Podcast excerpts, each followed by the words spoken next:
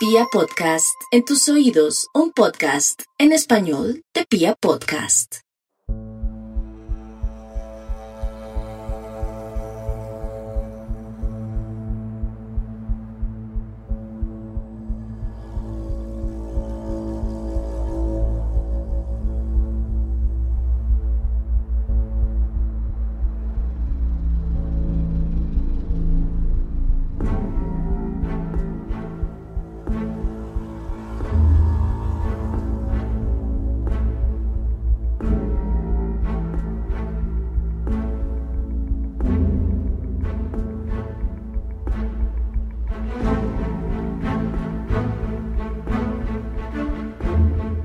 En la actualidad, tan solo en Estados Unidos, hay cerca de 2.000 asesinos seriales sueltos. 2.000 asesinos seriales de los que no sabemos nada. Personas que están escondidas detrás de ese manto de oscuridad que no nos permite saber su identidad. Esta cifra sale de un estudio que demuestra que los más de 25.000 asesinatos sin resolver tienen en ocasiones algunos patrones que nos hacen dar cuenta de que el asesino real está detrás de tres o más de estos asesinatos. 2.000 asesinos seriales libres, solo en Estados Unidos, que es uno de los países que mejor rastrea sus propios crímenes. ¿Qué podemos esperar entonces de países como Japón, Corea, países africanos o la misma Europa? En Colombia, de hecho, están los peores asesinos seriales de la historia, como Garavito, Daniel Camargo Barbosa o el monstruo de los Andes, tan solo por cuenta de que las autoridades jamás se percataron de sus crímenes por estar ocupadas en el conflicto armado. Dos mil asesinos seriales son crímenes sin resolver que hoy en día nos han traído toda una suerte de historias y leyendas que han convertido este mundo de los asesinos seriales en una narrativa fantástica y fantasiosa sobre la muerte y el dolor. Algunos de estos asesinos seriales caen tras las rejas por otros crímenes menores. Algunos quedan en libertad después de pagar condenas pequeñas para poder seguir matando. Otros, de alguna u otra manera, pasarán tras las rejas el resto de sus días sin que sepamos su verdadera naturaleza. ¿Cuántos de estos asesinos no van a aparecer? ¿Cuántas familias no tendrán justicia? ¿Cuántos vivirán en la impunidad? Bienvenidos a la decimosexta entrega de Serialmente en su tercera temporada. A petición del público, un podcast con contenido muy gráfico.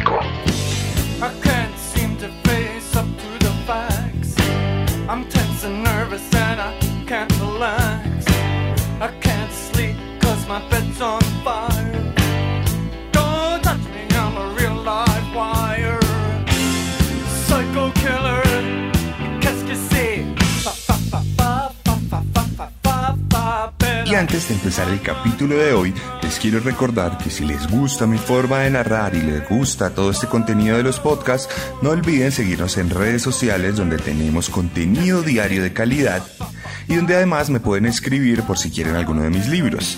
Si lo quieren firmado deben pedirlo explícitamente.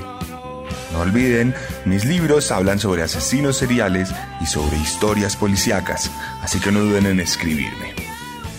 Por lo pronto, hoy les voy a contar la historia de un hombre que supo burlar a las autoridades coreanas.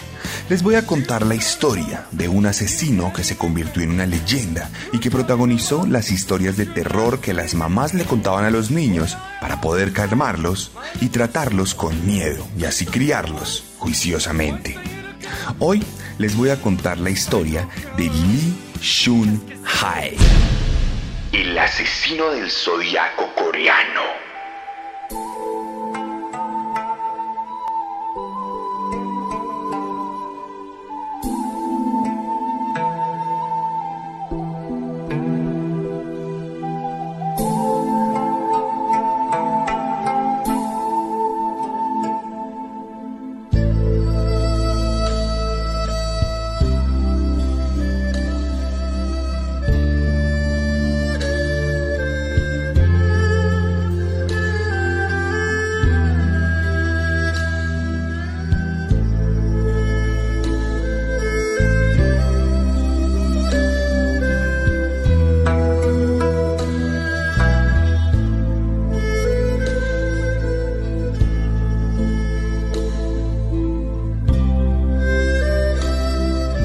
Corea del Sur es un país característico por sus dinámicas de consumo, por su cultura popular que hoy en día ha dado la vuelta al mundo y por esa guerra que teóricamente todavía tiene algún tipo de hostilidades diplomáticas y políticas en pie.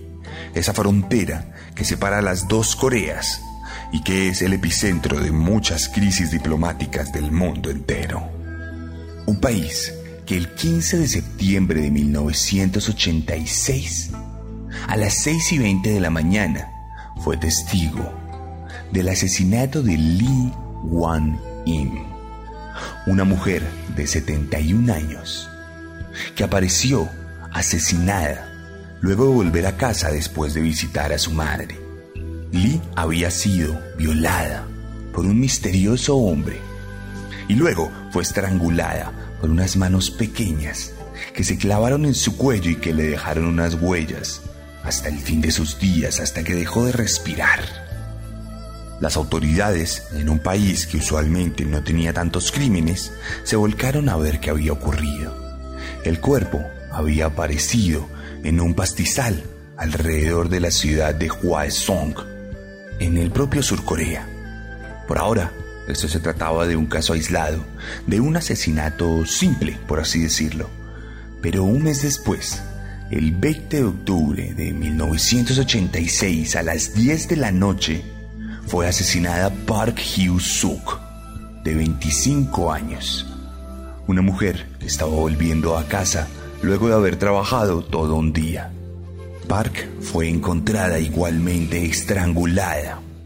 En sus partes íntimas había muestras de semen, pero por aquel entonces las autoridades todavía no tenían el ADN con pruebas extendidas alrededor de la criminalística, por lo cual esto no decía mucho más el tipo de sangre que en este caso no pudo ser determinado. Park fue encontrada en un canal a los alrededores de la ciudad de Hwaesong. Las autoridades todavía no hacían la conexión y sin embargo ya podían ver en menos de un mes dos mujeres de edades muy distintas habían sido estranguladas, asesinadas y violadas en una misma ciudad. Esto se sumaría a un nuevo asesinato el 12 de diciembre de 1986. Un asesinato que de todas formas sería encontrado mucho más adelante, el de Kwon Jung Bong de 25 años también. Un ama de casa que fue asesinada al frente de su propia casa. Estrangulada con sus propias medias veladas, amarrada con ellas y con los panties puestos encima de su cara para taparle su mirada. En este caso, nuevamente fue encontrado semen, pero esta vez, por haberse encontrado tan adelante su propio cuerpo, no fue determinado el tipo de sangre, pero ya eran tres mujeres, dos de ellas de la misma edad, todas con los mismos rasgos en la forma en que fueron asesinadas, estranguladas, golpeadas y abusadas sexualmente.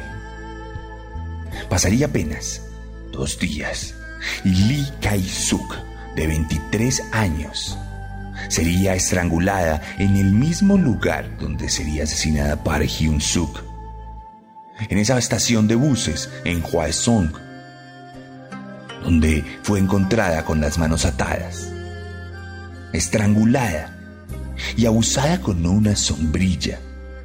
El asesino se estaba volviendo tremendamente agresivo. También fue cubierta su cara y también fue encontrada una muestra de semen, de cuyo tipo de sangre no pudo ser determinado. Cuatro asesinatos en menos de cuatro meses. Las autoridades para estas alturas ya se habían volcado a resolver el caso. Pero no habían podido lograr nada y el nuevo año había llegado.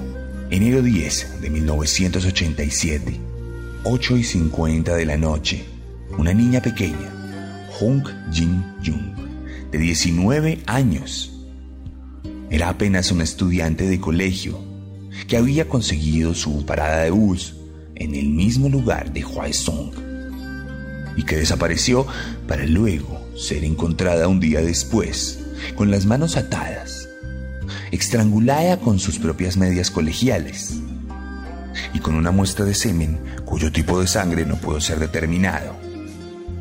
El quinto asesinato, que ya tenía todas las autoridades en vilo buscando responsables, teniendo problemas con la prensa y teniendo presiones de sus propios superiores.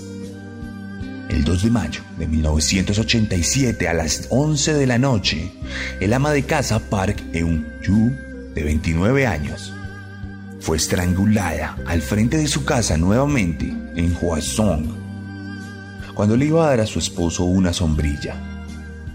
También estrangulada con una muestra de semen que daba claridad de que había sido abusada sexualmente antes de morir. Un nuevo asesino serial se había posicionado en la memoria colectiva de todo un país.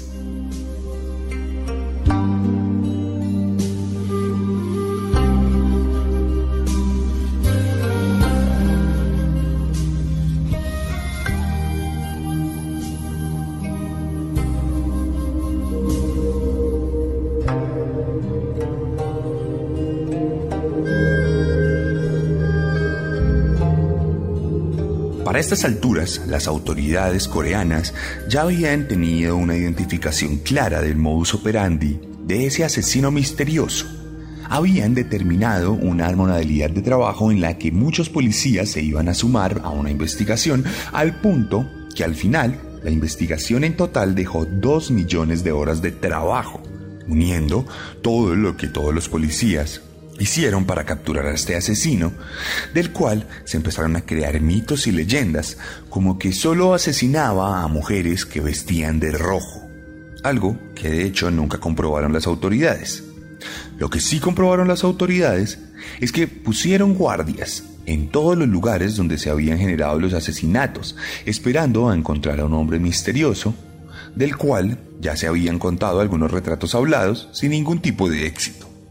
No obstante, esta seguidilla de crímenes generó que las autoridades se volvieran tremendamente agresivas. Además de buscar formas de encontrar al asesino, como poner a mujeres vestidas de rojo, policías encubiertas, tratando de cazar al asesino fungiendo como presas, también se supo que las autoridades adoptaron una tremenda agresividad a la hora de investigar este caso. Más de 21.000 personas fueron determinadas como sospechosas y las autoridades torturaban a todo aquel que era capturado con sospechas de ser este asesino, a ver si le podían sacar una información. De hecho, se sabe que cuatro personas inocentes se suicidaron para evitar las presiones de las autoridades y no ser capturadas o enviadas a prisión de por vida tal como le pasó a Jung Sung Yeo, un analfabeta pueblerino de las afueras de Hwasong que había quedado cojo por la polio, que luego había sido convertido en un indigente, en un limosnero, y que luego fue reformado por la familia que tenía un restaurante y que le dio trabajo, que al final trabajaba por el diario. Jung Sung Yu no tenía nada que ver con esos asesinatos. Al final, las autoridades lo vieron en el lugar equivocado en el momento incorrecto, razón por la cual lo capturaron, lo torturaron y lo constriñeron para que diera una confesión en la que aceptaba ser el responsable de por lo menos una de esas muertes que había ocurrido hasta ahora. De hecho, la única prueba que utilizaron para sustentar esta confesión fue que un vello público encontrado en una de las víctimas coincidía en un 40% con el vello público de Jung Sung Yu, razón que fue suficiente para enviarle a prisión, donde pagaría una condena de cadena perpetua por un crimen que evidentemente no había cometido.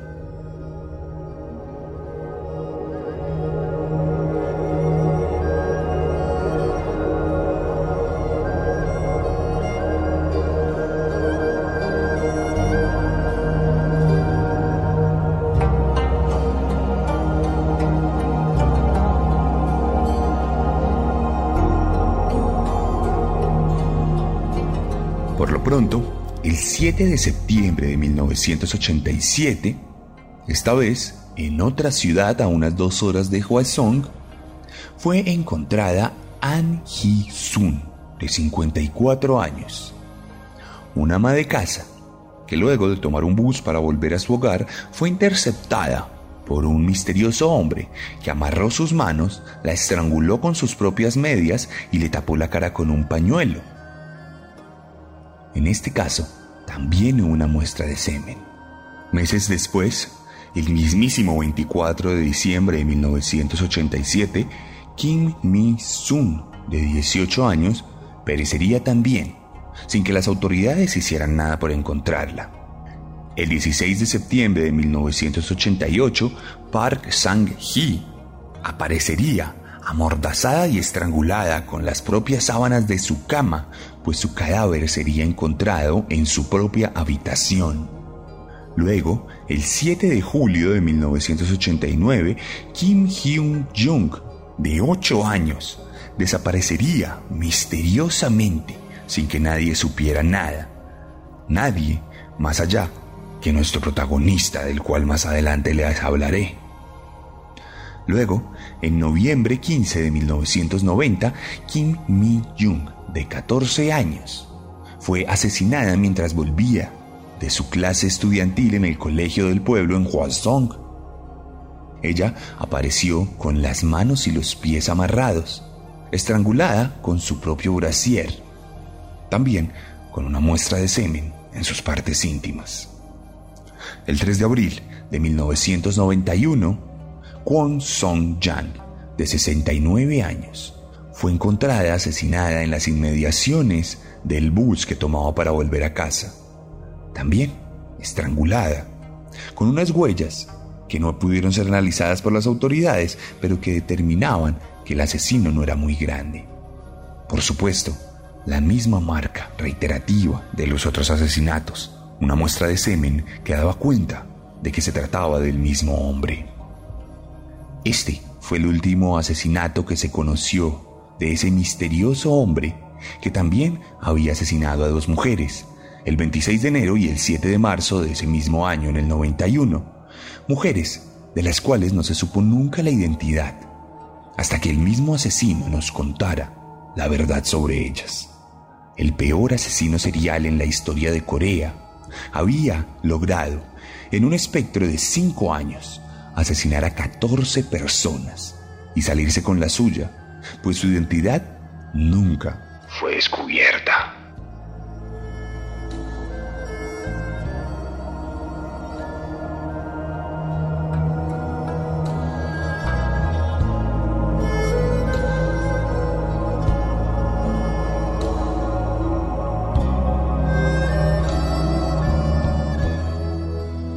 Las autoridades nunca pudieron dar con ese misterioso asesino del zodiaco coreano. Como bien saben, el asesino del zodiaco es un asesino muy famoso en los Estados Unidos, pues nunca fue capturado. Incluso cuando dejó cartas con mensajes encriptados y dejó algunas pruebas, la verdad es que las autoridades nunca pudieron dar cuenta de quién era él, de la misma manera en que nadie en Corea pudo saber quién era ese misterioso asesino del zodiaco coreano.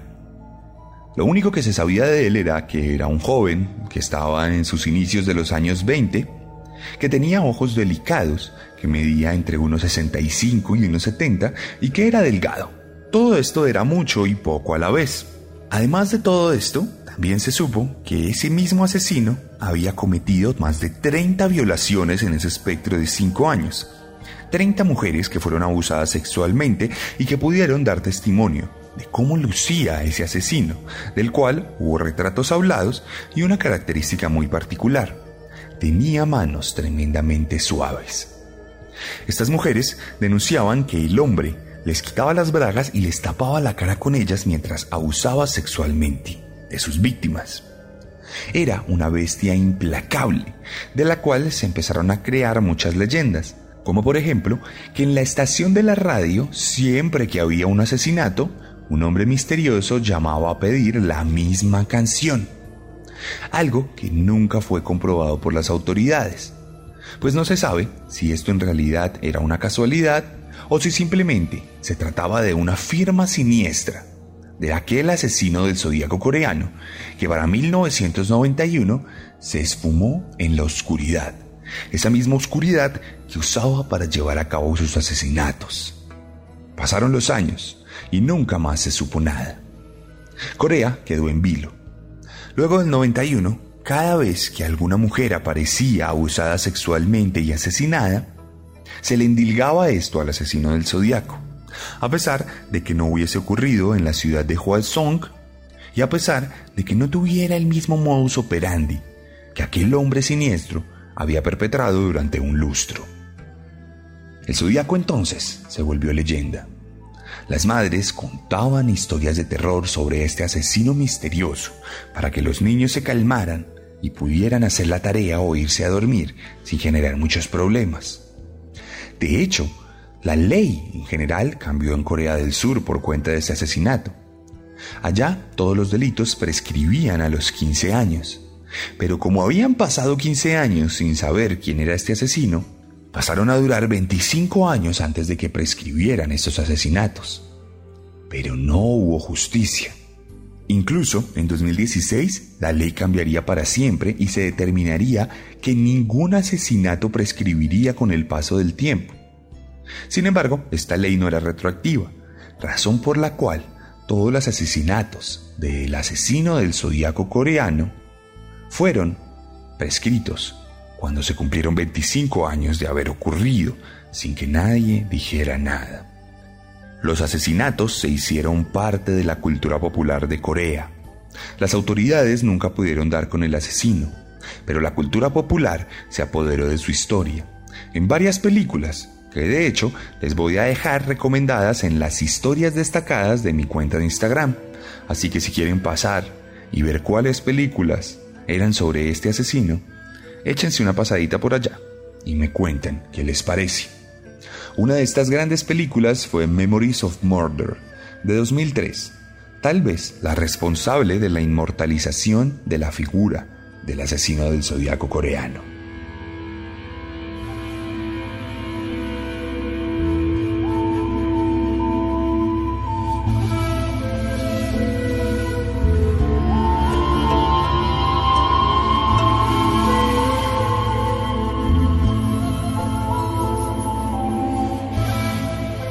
2019, luego de casi 30 años en el olvido, el asesino del zodiaco coreano fue nuevamente noticia. La tecnología había avanzado, era mucho más especial y más específica. Por otra parte, los expedientes de esos asesinatos en Hwasong nunca se olvidaron y progresivamente fueron revisados. Hasta que en septiembre de ese año, Mientras empezaba la pandemia en ese lado del mundo y nosotros todavía no sabíamos que era el COVID-19, se identificó a Lee Shung-hae con uno de los crímenes, pues una muestra de ADN le conectaba con una de las víctimas de esos asesinatos. Este hombre llevaba 25 años en prisión porque en 1994 drogó, violó y asesinó a su cuñada, que en ese momento tenía 18 años la estranguló y escondió su cuerpo en el garaje de una ferretería cercana donde trabajaba. Un crimen del que fue capturado luego de que él mismo ayudara a denunciar su muerte y desaparición junto a su suegro, al cual supuestamente quería mucho. Dos días después de la denuncia, la encontraron envuelta en una lona azul, con sus manos y sus pies amarrados, con su propia ropa interior estrangulada de la misma manera en que habían sido estranguladas las demás víctimas. Sin embargo, en este caso, el asesino se incriminó a sí mismo sin quererlo, pues se vio muy nervioso preguntándole a la gente y a los policías cuál era la condena por estrangular a alguien y por violarlo. Razón por la cual uno de los policías muy perspicazmente se dio cuenta de que este hombre podía estar relacionado con el tema y le capturó para luego sacar las pruebas de su propia casa, donde se pudo dar cuenta de que en efecto había sido el responsable de este asesinato. Cuando fue capturado, más adelante terminó confesando y fue condenado a pena de muerte, una pena que luego fue condonada tras una revisión y fue reducida a cadena perpetua con posibilidad de libertad condicional tras cumplir 20 años en prisión, una posibilidad que nunca fue hecha realidad considerando la brutalidad del crimen cometido. 25 años después, siendo 2019, Lee Shung-hae fue conectado no solo a un crimen, sino a cuatro de estos, pues esas muestras de semen de las cuales les hablé fueron identificadas y unificadas en los casos en los que todavía se pudo rescatar la muestra. Aquí empezó una gran campaña, tanto de publicidad, de prensa y de las mismas autoridades, para encontrar la verdad. Campaña que terminaría con la confesión de 14 asesinatos. Los 14 asesinatos que aquí nombramos, de los cuales cuatro de ellos no habían sido endilgados al asesino del zodiaco coreano y que fueron conectados simplemente a través de la confesión de un hombre que sabía al detalle la verdad de todo lo ocurrido.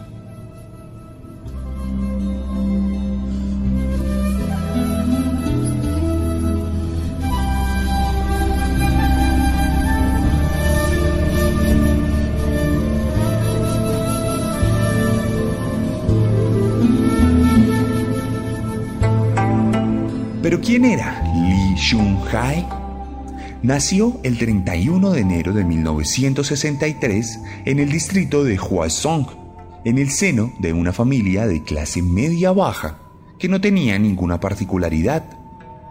Un hombre y una mujer que le dieron una muy buena infancia, que tenían muy buena relación con su hijo y que no le generaron ningún trauma directo. De hecho, se sabe que cuando su madre se enteró de quién era su hijo, en realidad sufrió una tremenda decepción y casi que murió de un infarto al tener esa sorpresa tremenda de haber parido un monstruo. Nuestro protagonista no tuvo ningún tipo de maltrato familiar o de ausencia de afecto en su crianza, pero sí tuvo un trauma que marcaría por el resto de su vida su comportamiento. Cuando era muy pequeño, su hermana se ahogó casi que enfrente de sus ojos, razón por la cual se volvió una persona completamente retraída y solitaria. Una personalidad que determinaría la forma en que se desenvolvería socialmente y que más adelante determinaría sus propias frustraciones que lo llevarían a cometer los asesinatos. Por ser tan tranquilo y tan solitario, tuvo algunos problemas en el colegio donde se dice que sufrió algún tipo de matoneo, aunque esto en realidad no es confirmado. Cuando cumplió 20 años, se graduó de bachiller y en 1983 se enlistó en el ejército donde manejó un tanque durante tres años. Estos tres años cambiarían también su vida, pues le permitirían conocer otra dinámica de comportamiento. La vida militar, con toda la disciplina que conlleva esto, el desfogue de energía y la agresividad dirigida con la cual eran criados y entrenados estos soldados. Una violencia dirigida que luego se volvería parte de su estilo de vida, hasta que en 1986 fuera retirado del ejército, despedido por haber cumplido ya los años necesarios, y esto generaría un cambio concreto en la forma en que se comporta, pues su naturaleza introvertida, que más adelante fue matizada y condimentada con esa violencia del ejército, le generaría una serie de frustraciones al no poder seguir teniendo esa vida vehemente y agresiva dentro de todo el aparato castrense del ejército coreano. Entonces, en este punto, comenzó a sentir que su vida carecía de emoción. Se convirtió en dependiente de una empresa de mercancía electrónica durante tres años. Luego se volvió operario de grúa de construcción a pesar de que no tuvo licencia y trabajó dos años más en esta ocupación. Se casó en 1992 con una bibliotecaria y tuvieron un hijo al cual comenzaron a criar juntos en familia. Era un hombre aparentemente normal, que por dentro se sentía inferior, que tenía un gran complejo de inferioridad y que tenía unas frustraciones gigantescas por no haber podido ser aquel monstruo que podía ser en el ejército. En 1994 se separaría de su mujer, pues ella le acusaría de ser tremendamente violento y alcohólico, golpeándole en repetidas ocasiones sin ninguna razón que lo justifique, si es que pudiese haber alguna razón que justifique la violencia de género. Pero es que además su hijo, ese pequeño de tan solo un año de edad, también fue víctima de los abusos de un hombre que resultó ser tremendamente violento. A raíz de la separación que la mujer adelantó, él decidiría acabar con la vida de su cuñada en venganza. Y así conoceríamos la verdad detrás de la asesina del zodiaco. Pues detrás de esa vida oficial, la vida oscura de nuestro protagonista desde que salió del ejército le convertiría en un asesino responsable de los crímenes que aquí les hemos relatado. Su forma de matizar ese complejo de inferioridad que lo tenía descrito como un hombre silencioso y retraído, era matar mujeres. Cada vez que mataba mujeres, cargaba esa fantasía, combatía esa ansiedad y se volvía un hombre tremendamente agresivo, un monstruo al cual las mujeres le tenían que tener miedo. Ese monstruo que salía por las noches vestido completamente de negro, con unos guantes negros y unas zapatillas negras. Asimismo, fue encontrado en 1989, cuando estaba entrando a una casa de manera secreta. Allí fue condenado a dos años por este intento de robo, pero se libró de estos dos años tras acudir a una excusa en la que él se pintaba como una víctima que había entrado a esta casa para huir de unos hombres que querían golpearle. Como podemos ver, en realidad estábamos hablando de un monstruo que desde que salió del ejército siempre sació su sed de sangre con muerte y con el asesinato de unas pequeñas jovencitas y unas ancianas que no tenían nada en contra de él.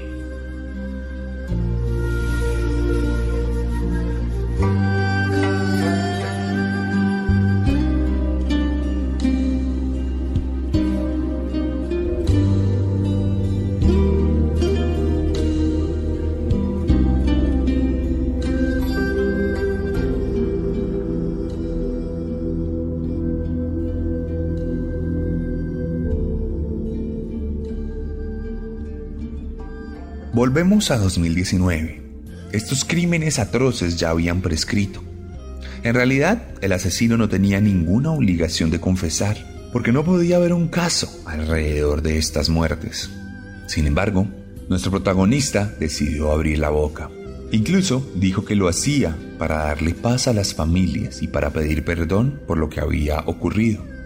Ante todas las cámaras, todos los estrados y todos los aparatos judiciales, Lee Chung-hai describió explícitamente cómo había violado y asesinado a 14 mujeres durante 5 años. De hecho, una de esas confesiones generaría un estupor gigantesco, pues aquella niña de 8 años, de, las que, de la que les conté no había sido encontrada, en realidad había sido asesinada por este hombre pero este hombre no la había desaparecido, la había dejado muy tranquila en la cama de su casa. Cuando las autoridades llegaron, tomaron el cuerpo y lo escondieron, lo desaparecieron para no hacer papeleo, razón por la cual esta mujer siempre fue dada por desaparecida, cuando en realidad había sido asesinada por el asesino del zodiaco coreano. Más adelante, se descubrió que el asesinato por el que Jung Sung Yeo había sido enviado a prisión, en realidad había sido cometido por nuestro protagonista. Jung Sung Yeo era inocente. Cumplió 30 años de cárcel por un crimen que no cometió y el Estado coreano le dio casi 2 millones de dólares americanos para compensar estos 30 años de vida que perdió. A pesar de que Jung Sung Yeo dio un perdón público a toda la sociedad coreana e incluso al asesino por el cual fue encarcelado, siempre afirmó que devolvería esos dos millones de dólares con tal de que le dieran de vuelta sus 30 años de vida. Por este caso, ocho policías fueron enviados a prisión por sus faltas disciplinarias y otros más fueron juzgados siendo eliminados por completo de la policía coreana. Una policía luego de la confesión de nuestro protagonista perdería absolutamente la credibilidad. Razón por la cual, en el 2020, todos estos casos constituirían un movimiento de rebeldía contra las autoridades, autoridades deslegitimadas por su propio actuar tres décadas atrás.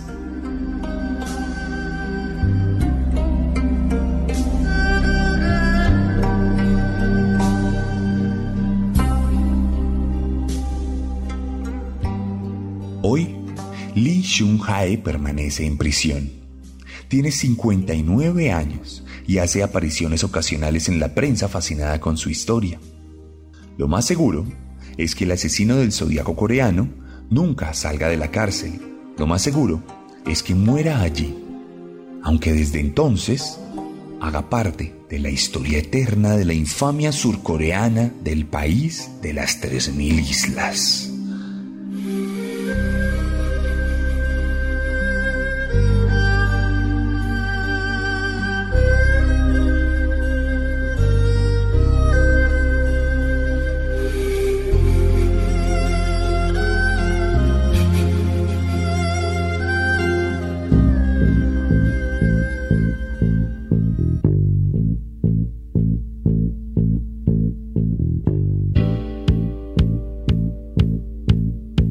Esta fue la historia de Lee Shun-hae, aquí, en Serialmente de Pia Podcast. Recuerden que en esta temporada estamos haciendo todos los capítulos a petición del público y este fue uno de los 50 elegidos que hoy protagoniza este capítulo. Si les gustó mi forma de narrar, les recuerdo nuevamente que pueden pasarse por mi Instagram, donde pueden tener contenido de calidad y libros a su disposición. Si le gusta leer, le va a encantar cualquiera de mis libros, y si no le gusta leer, estoy seguro que también son libros que lo invitan a que usted se vuelva un lector. No duden en escribirme, hacemos envíos a todos los países del mundo, pero en especial a Colombia y a México, donde tenemos comercialización directa. Recuerden activar la campana de notificaciones aquí mismo en YouTube, en Spotify o también en mi red social principal, Instagram, arroba elarracadas, arroba el guion bajo guion bajo arracadas, donde van a poder encontrar contenido diario sobre asesinos seriales y crímenes. Recuerde seguirnos también en TikTok, donde estamos como arroba serialmente, y en Facebook, donde me encuentran como Sebastián Camelo. No siendo más, me despido de ustedes en esta ocasión y nos vemos la próxima semana con un nuevo monstruo. Porque recuerden que siempre podemos ser peores.